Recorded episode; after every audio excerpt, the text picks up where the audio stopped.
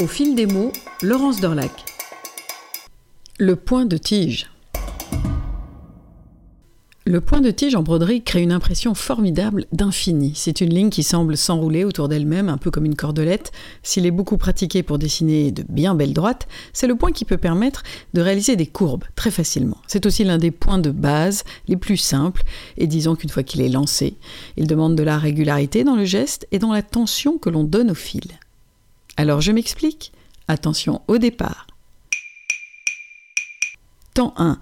Faire un premier point. Sortir son aiguillet et piquer un peu plus loin, disons à 6 mm. Temps 2.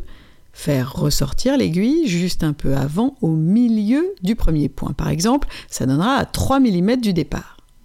Temps 3.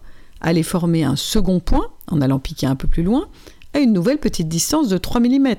Le point nouvellement formé fera donc au total 6 mm comme le premier, 3 mm touchant le premier point et trois autres dans le vide de la toile. Pigé? Arrêt sur image, que voit-on sur le tissu? Deux points qui se chevauchent à la moitié du premier point. Alors je continue? J'ai piqué pour faire mon deuxième point.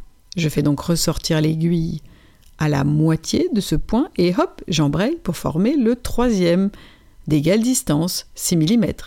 Je repique à la moitié de celui-là, le troisième, pour hop, ressortir et partir faire mon quatrième point. Petit à petit, l'effet cordelette se forme, les points semblent emboîtés, le point de tige fait son effet de tige, le plus souvent en droite, mais il est vrai qu'elle peut suivre des dessins de courbes. Pour paraphraser l'auteur, comme le roseau des marais, le point de tige se plie mais jamais ne se rompt.